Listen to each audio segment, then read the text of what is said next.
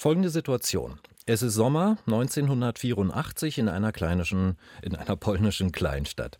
Die Eltern eines kleinen Jungen kommen nicht von ihrer Urlaubsreise zurück. Sie sind mit seiner kleinen Schwester, noch ein Baby, nach Deutschland geflohen. Der kleine Junge bleibt zurück, lebt bei seiner Großmutter und er wird seine Eltern ein Jahr lang nicht sehen. Als erwachsener Mann erinnert er sich nun an diese Zeit und das ist in aller Kürze die Handlung des Debütromans von Przemek Zybowski, das pinke Hochzeitsbuch. Przemek Zybowski, Mitte der 70er im polnischen Lodz geboren, 1985 nach Deutschland gekommen, heute unter anderem Psychiater in der Schweiz. Herzlich willkommen, schön, dass Sie da sind. Vielen Dank für die Einladung. Normalerweise würde ich einem Schriftsteller diese Frage niemals stellen stellen, aber in diesem Fall liegt es einfach nahe aufgrund der biografischen Daten. Sind Sie dieser kleine Junge? Zum Teil. Also die Ausgangssituation ist wahr. Äh, meine Eltern sind geflohen aus Polen nach Deutschland und äh, ich bin bei meiner Großmutter zurückgeblieben. Das ist, das ist sozusagen die, der Ausgangspunkt des Romans. Ja. Also eine Mischung aus Autobiografie und Fiktion letztlich. Ähm, ja, schon, weil das Schreiben selber ja nochmal äh, eine andere Dynamik hat als ähm, als äh, von sich selbst zu schreiben und das auch so zu wollen. Mhm. Zu, zudem äh, kommt noch der Punkt äh, hinzu, dass ich das Jahr mit meiner Oma eigentlich überhaupt nicht erinnere. Insofern, äh, ich musste sowieso erfinden.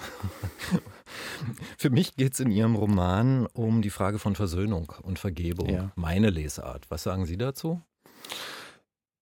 Ja, ja, bestimmt. Bestimmt geht es um, um Versöhnung. Also die, die, es gibt ja auch ein Treffen mit den Eltern dann in dem Buch. Ähm, ja, die wollen wahrscheinlich wissen, ob das geht. ja, Versöhnung ist gut und Versöhnung sollte auch möglich sein. Ich glaube, dieser Junge in dem Roman, der ist ja acht Jahre alt und er erlebt ja auch nicht nur ein sehr schwieriges Jahr, weil die Eltern ja plötzlich weg sind, sondern er erlebt ja auch ein Jahr einer großen Freiheit. Mhm. Äh, weil die Eltern weg sind. Ja, es ist beides. Es ist diese Freiheit, aber es ist auch das Verlassen worden sein. Eine Urangst von uns allen, oder? Ganz schrecklich. Wenn ich das sage, kriegt es mir schon unter die Haut.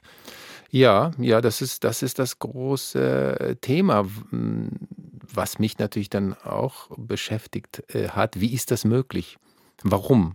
Also nicht nur warum sozusagen aus der Sicht äh, des Jungen, die ich versucht habe, ein Stück weit sozusagen in die Gegenwart zu retten, zu verstehen, äh, was, äh, was geht in so einem achtjährigen Jungen vor. Und acht Jahre ist ja auch so ein insofern besonderes Alter, weil ich glaube, dass die Kinder ja mit einem Fuß noch so in der Magie ja. des Kleinkindes stecken und mit dem anderen ja schon auch ein gewisses Bewusstsein haben. Ja, im Prinzip ist das das Ende seiner Kindheit, könnte man fast schon sagen. Ne?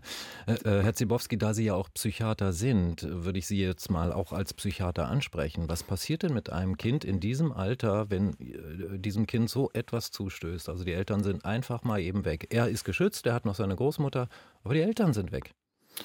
Ja, das ist, das ist, glaube ich, so eine sehr äh, allgemeingültige Arithmetik, Mathematik, die da, glaube ich, in den Kindern oder in den Menschenkindern vorgeht, nämlich die, die Frage, was habe ich falsch gemacht, dass die weggefahren sind. Das ist, glaube ich, ganz, ganz einfach. Sich selbst die Schuld geben? Ich glaube, das ist, das ist die, das, was erstmal passiert, ja. Und dann braucht, äh, und dann passiert, passiert natürlich sehr viel Individuelles, auch mit dem Umfeld. Äh, die Großmutter im Roman, was, welche Rolle spielt sie, damit die Schuld nicht zu groß wird für den Jungen? Mhm.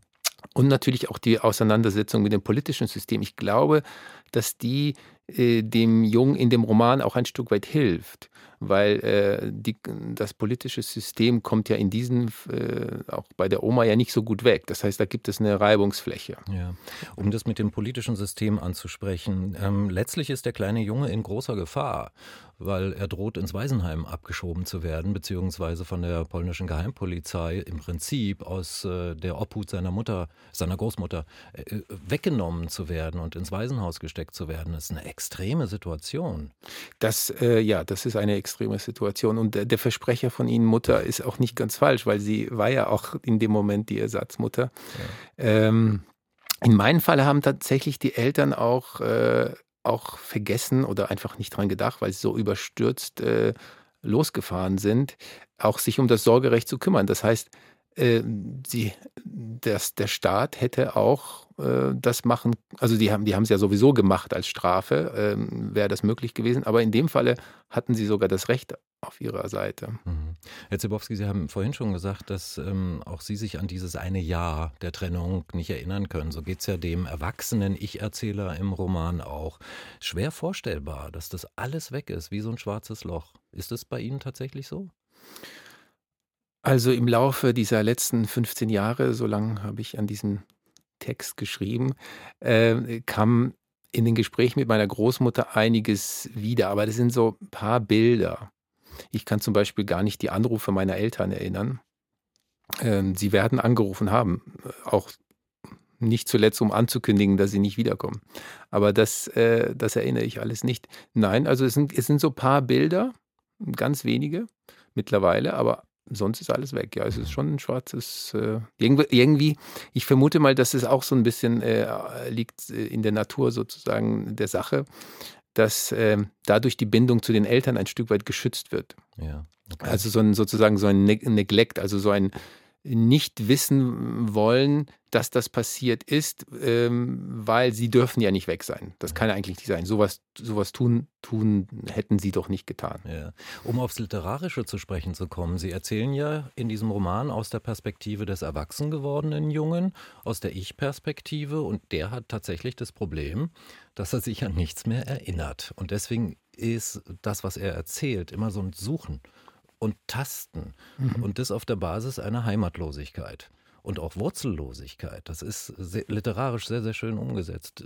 Wie haben Sie diesen Ton und diese Erzählhaltung gefunden? Ja, das erzählen Sie oder das beschreiben Sie, glaube ich, ganz richtig. Also bei mir war das Anliegen sehr groß, eben diese Suchbewegung äh, einzufangen, diesen Ton dieser Suchbewegung.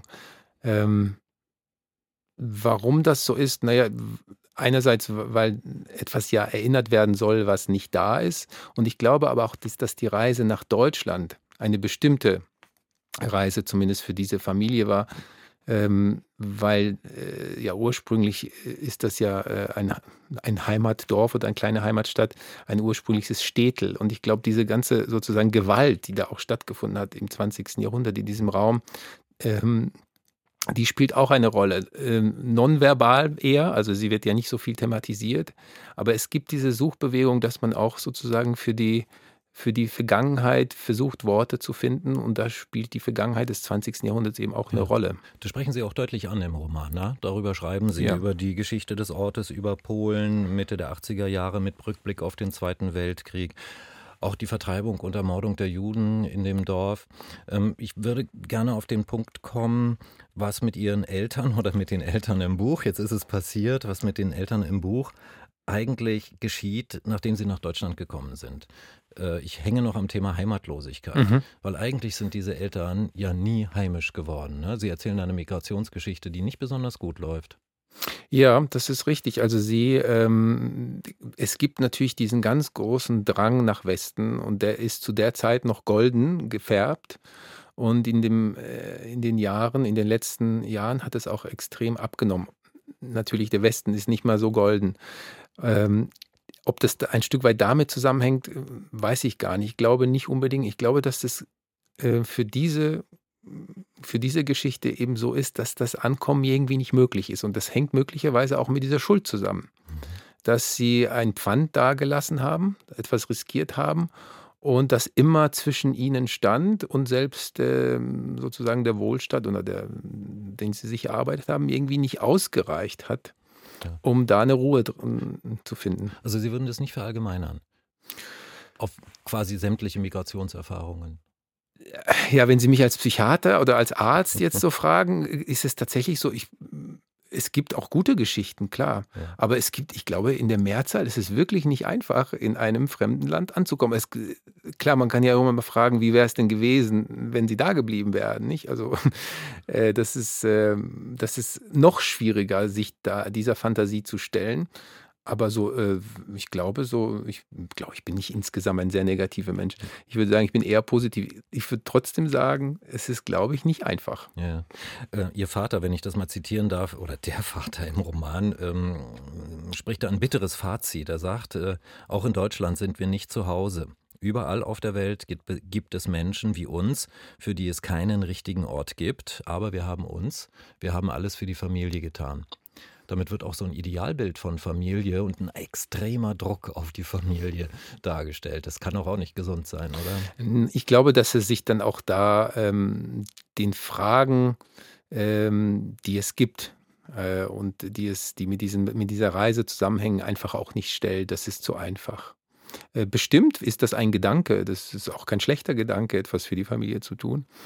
Aber ähm, Sie haben nun mal diesen Jungen als Pfand dagelassen und das ist äh, ein Riesenpfand äh, auch in ihrer ganzen äh, sozusagen Entwicklung in Deutschland. Und sie sind auch, das spielt ja auch eine große Rolle in dieser Geschichte zumindest, die Großmutter, die ist einfach überhaupt keine Freundin von Deutschland. Also sie hat die Okkupation überlebt und, und sie ist wie viele Polen dann, äh, die wollte einfach nie nach Deutschland. Das ja. war für sie undenkbar, dass ihre Tochter nach Deutschland flieht. Sie sagt im Roman, wie könnt ihr nur zu den Nazis gehen? Ganz klar, das so könnt hat, ihr doch nicht machen. So hat sie, so hat sie das, äh, so hat sie das erlebt, ja. Herr Zibowski, von Haus aus sind Sie ja eigentlich Mediziner, Facharzt für Psychiatrie, Psychotherapie, haben auch lange an, als, als, Assistenzarzt gearbeitet, auch hier in Berlin an verschiedenen mhm. psychiatrischen Kliniken. Wie war jetzt der Weg für Sie zum Schreiben? Also zuerst ja zum, fürs Theater und jetzt äh, für, äh, hin zu dem Debütroman. Ja, es war äh, ja, ja, wechselhaft, also äh, schon über die eigene Psychoanalyse auch, ging die Auseinandersetzung eben mit sich selbst. Und das Studium schon war mir etwas zu naturwissenschaftlich, da habe ich mich angefangen, äh, ja, ein Stück weit zu langweilen. Ähm, die Arbeit selber mit Patienten finde ich nach wie vor gut, aber es war irgendwie etwas, es waren Fragen da und die konnte ich ähm, so nicht lösen in dem Beruf. Und ja, gut, das hat natürlich dann die eigene Geschichte, spielt eine Rolle und die musste irgendwie auch raus, ja. Und im Schreiben sind dann andere Fragen aufgetaucht und andere Antworten? Ja, das Schreiben selber hat natürlich auch eine, eine Identität sozusagen. Und, äh, und ich habe im Schreiben schon mein Zuhause gefunden, das würde ich schon sagen. Mhm. Und wie geht es jetzt weiter? Werden Sie weiter als Psychiater arbeiten, unter anderem in Zürich äh, oder weiter schreiben, beides gleichzeitig oder dann doch für eine Seite entscheiden? Ach nein, ich glaube, ich mache einfach beides weiter. Ich muss mich da, glaube ich, nicht entscheiden. Wenn ich mehr Zeit zum Schreiben habe, äh, ist es natürlich besser. Ich brauche es tatsächlich auch. Es tut mir, ähm, das war natürlich auch ein Stück weit Therapie, ganz klar, von dieser Geschichte. Es ist, das Schreiben selber hat mir der Geschichte aber Gott sei Dank was anderes gemacht und äh, Gott sei Dank habe ich da nicht irgendwie so einen komischen autobiografischen Ton hingekriegt. Also das, nee. das äh, wäre wirklich schrecklich gewesen. Das kann ich bestätigen. Das kann ich bestätigen, auch wenn wir jetzt äh, den Inhalt des Buches immer wieder auf Sie persönlich zurückgeführt haben. Das ist es tatsächlich in der Tat nicht. Es ist auch nicht, nicht melodramatisch oder im Sinne von sentimental oder so.